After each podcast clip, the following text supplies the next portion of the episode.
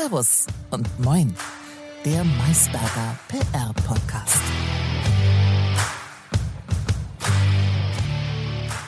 Da lachen nicht nur die Hühner, die lustigen Tierfotos der Welt. Das berichtet die Bild-Zeitung am 7. September. In diesem Sinne, liebe Anja, Servus aus München. Ein sehr begeistertes Moin aus Bremen. Das finde ich eine unglaublich schöne Headline.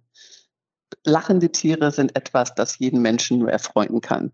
Absolut. Und für uns tatsächlich auf dem ersten Blick äh, schon, schon lustig und spannend. Für unsere Zuhörerinnen und Zuhörer allerdings erst auf den zweiten Blick. Denn ähm, wir können natürlich die Bilder beschreiben, das würde den Rahmen sprengen, aber wir würden sie dann einfach äh, im Nachgang zugänglich machen, dass man sich die Bilder mal anschauen kann, weil es ist auf jeden Fall, glaube ich, es ist es wert, sie anzuschauen, weil da sind schon ein paar Prachtexemplare dabei. Definitiv. Also ich habe einen klaren Favoriten und ähm, bin gespannt, was dann unsere Zuhörerinnen dazu sagen werden. Genau, um, kurze Einordnung dazu noch. Es gäbe unter anderem singende Kängurus, lästernde Waschbären, ähm, kichernde Robbenbabys und, und ich sage es auch ganz offen jetzt schon, mein Favorit, die arrogante Agame und einfach nur herrliche Bilder. Na, ich stehe mir auf den kalifornischen Kaninchenkauz, muss ich sagen. Er hat einen unglaublich schönen Schlafzimmerblick. Und äh, willst du da eventuell unsere Zuhörerinnen und Zuhörer schon in eine, richtige, in eine, in eine Richtung schicken? Auf gar keinen Fall. Hier schläft niemand ein. Hier wird ähm, zugehört, aufgepasst und äh, gelernt. Sehr gut. Ich wollte nur sagen, dass ich auch unglaublich gespannt bin, wie du jetzt von lachenden Tieren hinkommen möchtest zu der Folge unseres heutigen Podcastes. Ja, das denkst du dir schon die ganze Zeit, gell? Ist ganz, ist, ist ganz einfach. Ähm, die, die Bilder haben mir tatsächlich ein bisschen den Morgen versüßt. Und es waren ja auch wirklich lustige Bilder. Weißt du, was mir noch richtig Spaß gemacht hat, Anja? Na. Unser Maisberger Sommerfest. Gutes das Essen. war in der Tat sehr, sehr gut. Das stimmt. Genau, gutes Essen, gutes Wetter, nette Kolleginnen und Kollegen und äh, Turniersieger Mölki möchte ich an der Stelle auch nicht unerwähnt lassen. Also was will man mehr?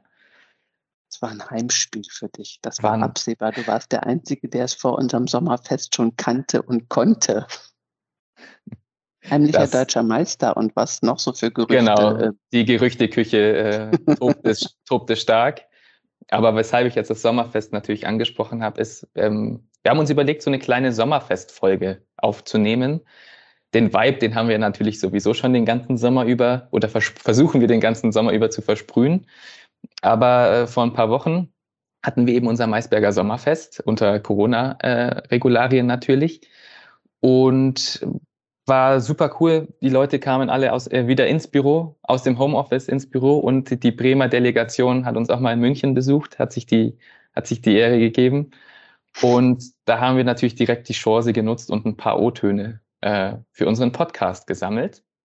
Also ich glaube, dass ähm, die Interaktion über Sprache zunehmen wird.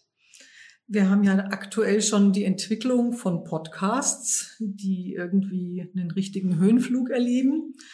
Und ähm, ich glaube, dass Kommunikationsabteilungen äh, verstehen müssen, wie Inhalte über Sprache gesucht, präsentiert und wahrgenommen werden.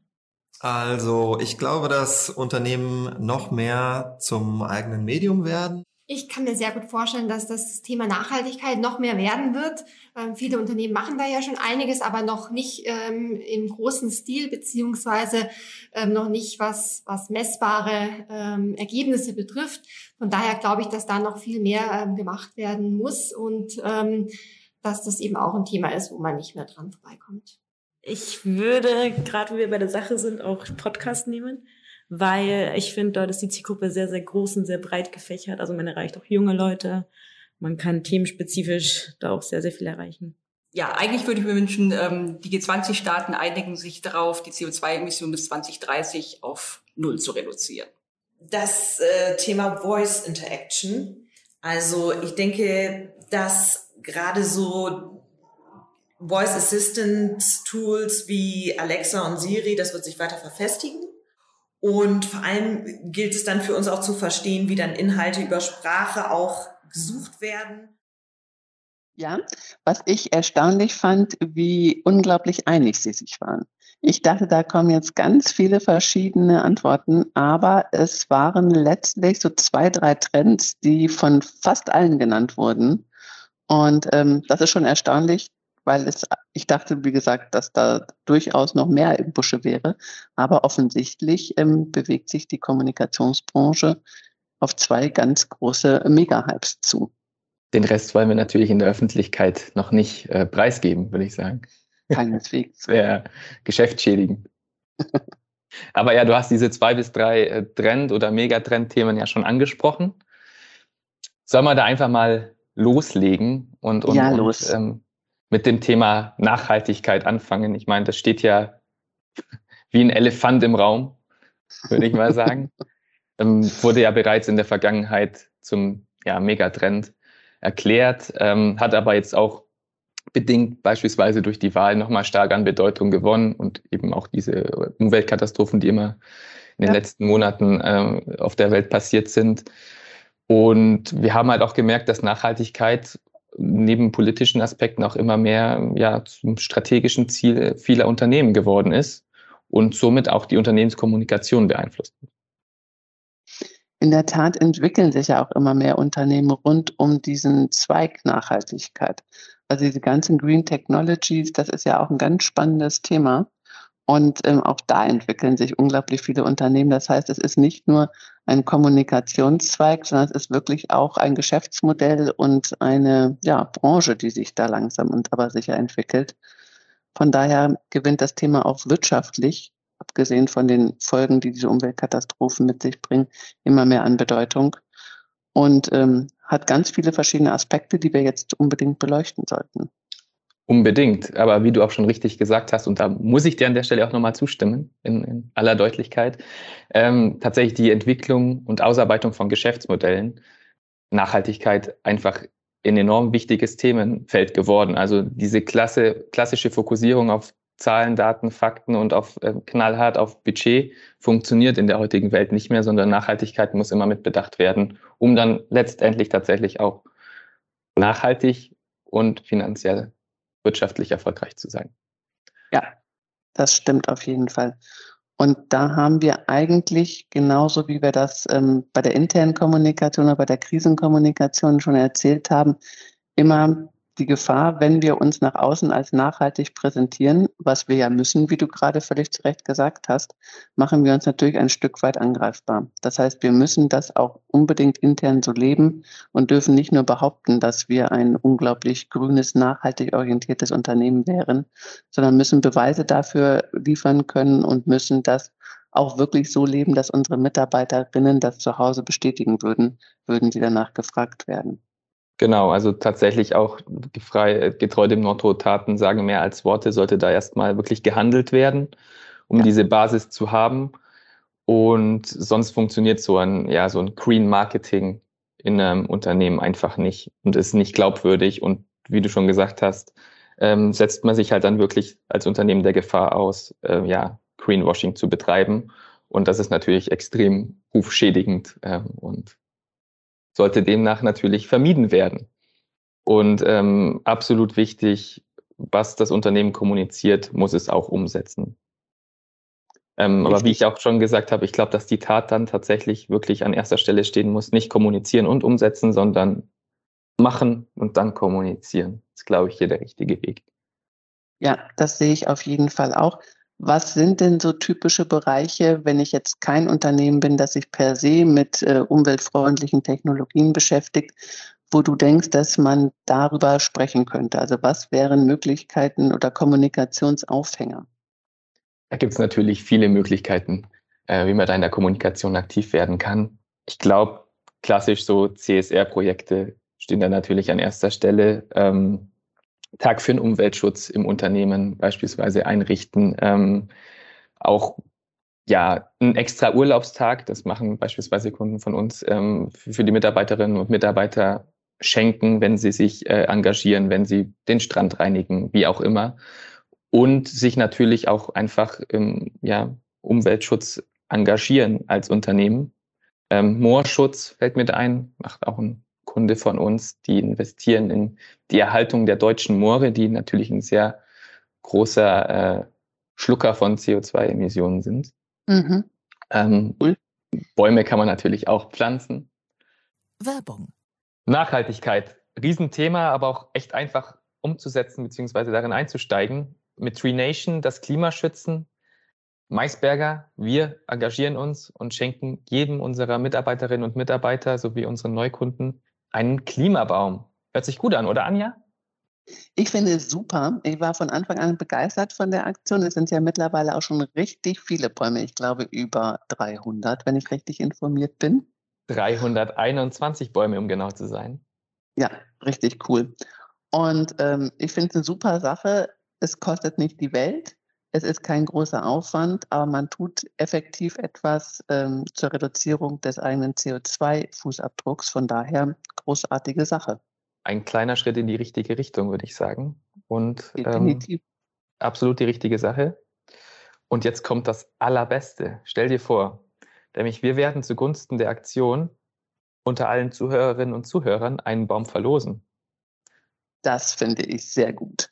Und vielleicht können wir ja dazu auch motivieren, dass dann noch ein Baum oder zwei dazu gekauft werden. Fände ich großartig. Dass aus einem Baum ein Waldgebiet wird. Für mich hört sich das traumhaft an, ja. Ja, eine coole Vision. Werbung Ende. Ja, es gibt viel, vielfältige Möglichkeiten, da aktiv zu werden, um den CO2-Footprint beispielsweise zu reduzieren. Das stimmt, was ich auch immer gelungen finde, wenn man das mit einer anderen Aktivität verknüpft. Wenn man jetzt zum Beispiel zu einer Pressekonferenz einlädt, die aber bewusst digital macht, auch jenseits von Corona-Bedingungen und Vorschriften, weil man sagt, wir möchten gern CO2-Footprint ähm, reduzieren. Das sind dann so Geschichten, da kann man das ganz smart mit einbringen, indem man sich, ohne darüber direkt zu reden, das einfach so mitfließen lässt. Ja, finde ich gut. Ähm, man könnte das eben proaktiv so ankündigen und ich meine, das fördert das Image eines Unternehmens eigentlich, weil wer sagt Nein zum Klimaschutz? Also wer würde dann darauf pochen zu sagen, nein, wir müssen das jetzt unbedingt äh, vor Ort beispielsweise machen und fliegen ja. jetzt alle in Stadt XY. Ja, ja, das ist auf jeden Fall ein wichtiger und guter Punkt, wie man, glaube ich, alle, alle Parteien ins Boot holen kann. Was ich auch wichtig finde, ist neben der Transparenz, die wir auch ein Stück weit angesprochen haben in diesem ganzen Nachhaltigkeitsprozess, weil nur das, was du wirklich umsetzt, kannst du auch kommunizieren. Alles andere fällt dir irgendwann dann auf die Füße. Ist auch so die Bereitschaft und das Engagement auch auf den verschiedenen Kanälen und vor allem im Social-Media-Bereich. Ähm, und hier sehe ich die Unternehmen tatsächlich auch noch vor in gewisser Weise vor Herausforderungen, weil die Nachhaltigkeitskommunikation natürlich oft einhergeht mit kritischen Fragen, Diskussionen und demzufolge auch Kontrollverlust äh, auf Unternehmensseite, wenn man im Social-Media-Bereich mit den Themen aktiv ist. Das sehe ich so ein bisschen als kritischen Punkt, würde aber dennoch sagen, und liefere quasi gleich so aus Versehen die Antwort mit, ähm, dass es sich tatsächlich lohnt und es ratsam ist, ähm, direkt präsent zu sein und sich direkt proaktiv am Diskurs mit den, ähm, mit den Usern auf den einzelnen Plattformen, ja, mit dem Diskurs, an dem Diskurs zu beteiligen, weil man halt die Chance hat, ähm, den Handlungsspielraum seines Unternehmens zu erweitern, das Image zu bessern, bessern ist das falsche Wort, ein Image aufzubauen und von Anfang an mit involviert zu sein. Rückblick zu unserer Folge zur Krisenkommunikation wieder. Ähm, das Beispiel Pepsi, die von Anfang an versucht haben, sehr proaktiv in ihrem Kommunikationsprozess vorzugehen. Ich glaube, dass auch hier diese Proaktivität im Diskurs sehr förderlich ist für die Positionierung eines Unternehmens und eben gar nicht eine Art Shitstorm oder möglicherweise eine Form von Greenwashing eventuell aufkommen lassen würde. Du meinst, dass das vor allem in den, in den sozialen Medien passiert, weil du da die unmittelbare Reaktion der User hast. Genau. Ja.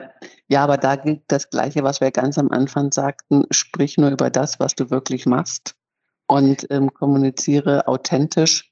Und damit ist schon viel gewonnen, weil du dich immer, du musst keine Rückzugsgefechte führen, du musst dich für nichts entschuldigen und du kannst da mit relativ großer Gelassenheit dann auf Kritik, die natürlich dennoch kommen wird und kann, reagieren. Aber man kann natürlich trotzdem noch ähm, so einen kleinen Check auch machen, um zu sehen, ja, wie nachhaltig Unternehmen tatsächlich jetzt schon aufgestellt sind und sie ein Stück weit auch auf den Prüfstand stellen. Wir haben ja schon über die CSR-Projekte beispielsweise gesprochen. Ich finde es auch immer spannend. Also Unternehmen sollten sich schon fragen und äh, dokumentieren,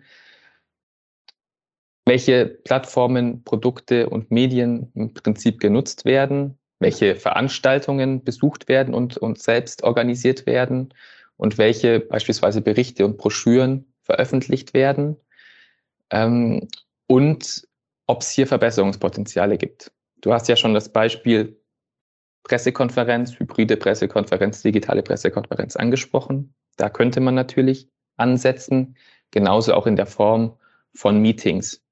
Ähm, ist mit einem Meetingreiseaufwand verbunden? Kann man das digital abbilden? Also, dass sich die Leute bzw. die Unternehmen wirklich jetzt zusammensetzen und dokumentieren, wo und wie arbeiten wir und wo können wir uns ad hoc verbessern? Weil das sind ja tatsächlich kleine Rädchen, die man drehen kann, um schon einen größeren Erfolg zu erzielen, würde ich sagen. Definitiv. Und wo du das Thema Check-up gerade ansprichst, es gibt ja zunehmend viele Siegel und Zertifikationen mittlerweile oder Zertifikate rund um das Thema ähm, Nachhaltigkeit im Unternehmen. Das ist natürlich auch ein guter Punkt, um das ein bisschen objektivierbar zu machen, um zu da kann man immer noch, wenn es dann wirklich Probleme geben sollte, wenn Kritik kommen sollte, kann man immer noch darauf verweisen, dass man so ein Zertifikat bekommen hat, dass man sich da einem Audit unterzogen hat und da gewisse Kriterien einfach nachgeprüft wurden, was der ganzen Sache auch nochmal so ein Stück weit ähm, ja, Fakten einfach an die Hand gibt. Absolut, das ist auf jeden Fall eine Bestätigung. Aber aus der Erfahrung raus wissen wir natürlich, Zertifikat ist nicht gleich Zertifikat. Ähm, da muss dann natürlich schon auch wirklich gewährleistet sein, dass es eine objektive Zertifizierung ist. Ähm, und da reicht es nicht, glaube ich, gibt es ja auch immer mal wieder, sich ein Zertifikat für schlappe Einfamilienhäuser zu kaufen, sondern ne? also da muss schon auch was objektiv dahinter stehen, aber da äh, vertrauen wir dann den Unternehmen, dass sie die richtigen Zertifizierungen finden. Ja, das denke ich auch auf jeden Fall. Das sollte möglich sein. Ich denke auch, dass wir jetzt schon ein paar Handwerkstools an, an die Hand gegeben haben, mit den Unternehmen ähm, sich, sich nachhaltig, nachhaltiger aufstellen können, sowohl strategisch als auch kommunikativ und würde tatsächlich ganz elegant äh, unser nächstes Trendthema, Trendgebiet ansprechen wollen, und zwar Sprachsteuerung beziehungsweise Voice Interaction.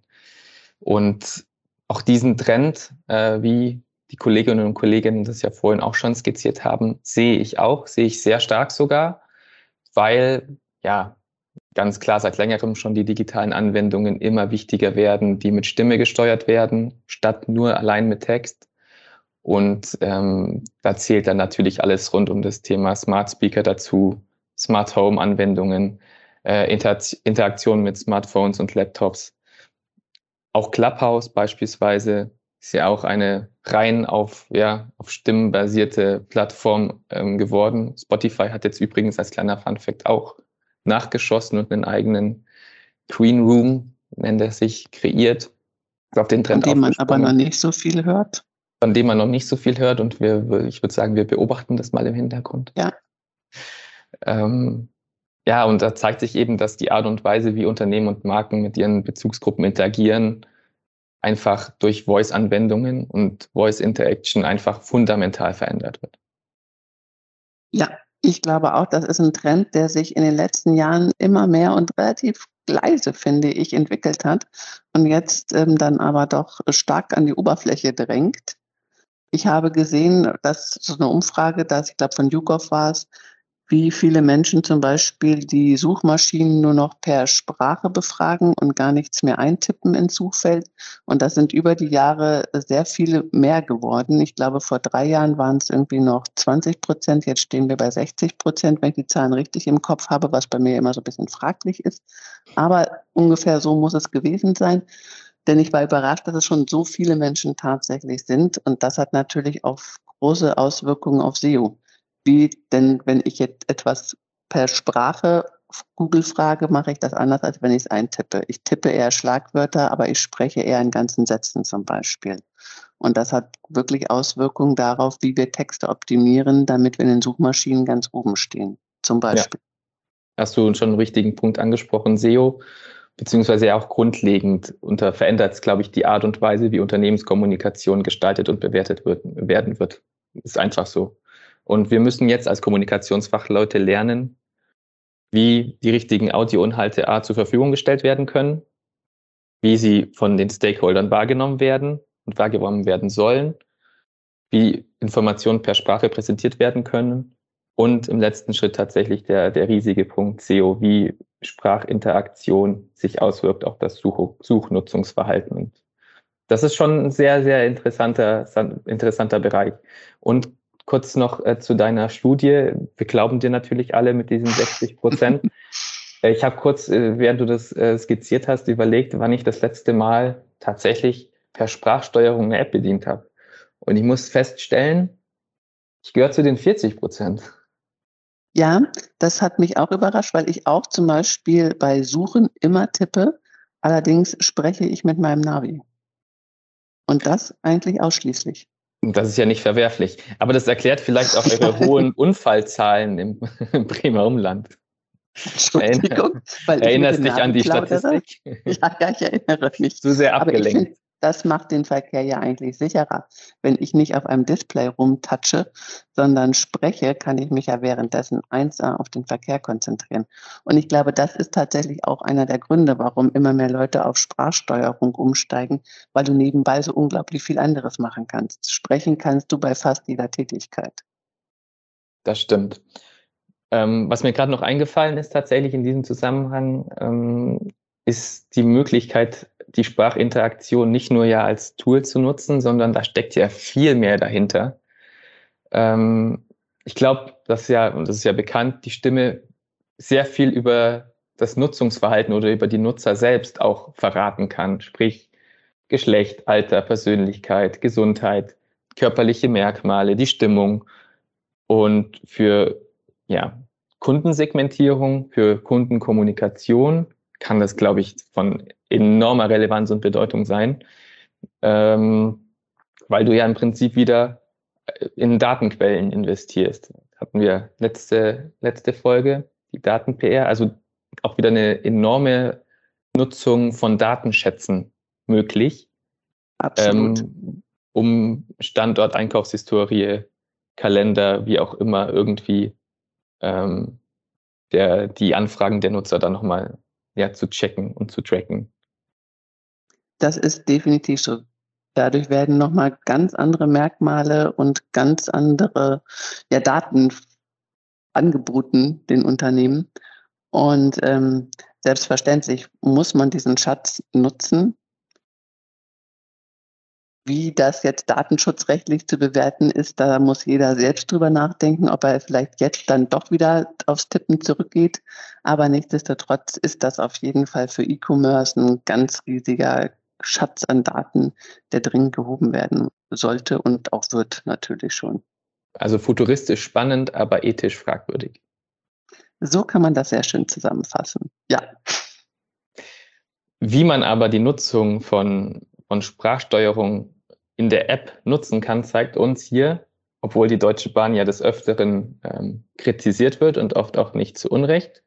Bisschen Deutsche Bahn-Bashing an der Stelle, Debakel, ähm, zeigt uns hier tatsächlich aber die Deutsche Bahn, die einen ja, Dienst für Amazon, Alexa und Google, glaube ich, ähm, selbst kreiert hat oder in Kooperation kreiert hat, ähm, der es den Kunden ermöglicht, Reisen per Sprache zu planen. Also mit diesem, die Sprachaufnahme für den. Quasi, genau. Ne? Mhm. Du kannst ja. deine Reise auch per, per, per Sprachbefehl buchen. Und das finde ich eigentlich ganz geil, weil ich habe mich immer wieder so kurz vor knapp am Bahnsteig zu stehen und muss dann noch rumtippen.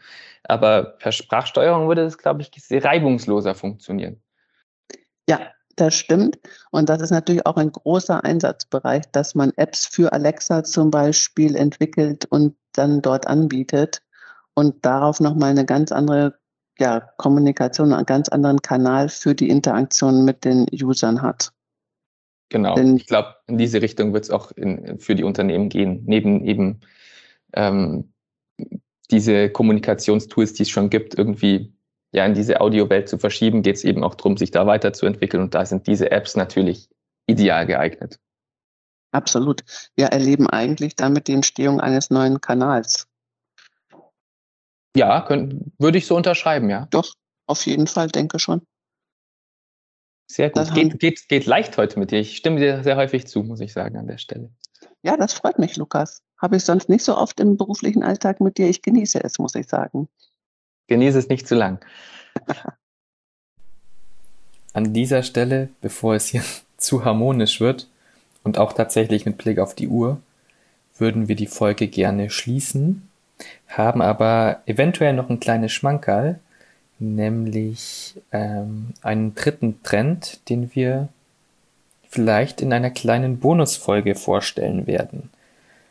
So, Anja, es war wie immer äh, sehr schön mit dir. Das kann ich nur bestätigen.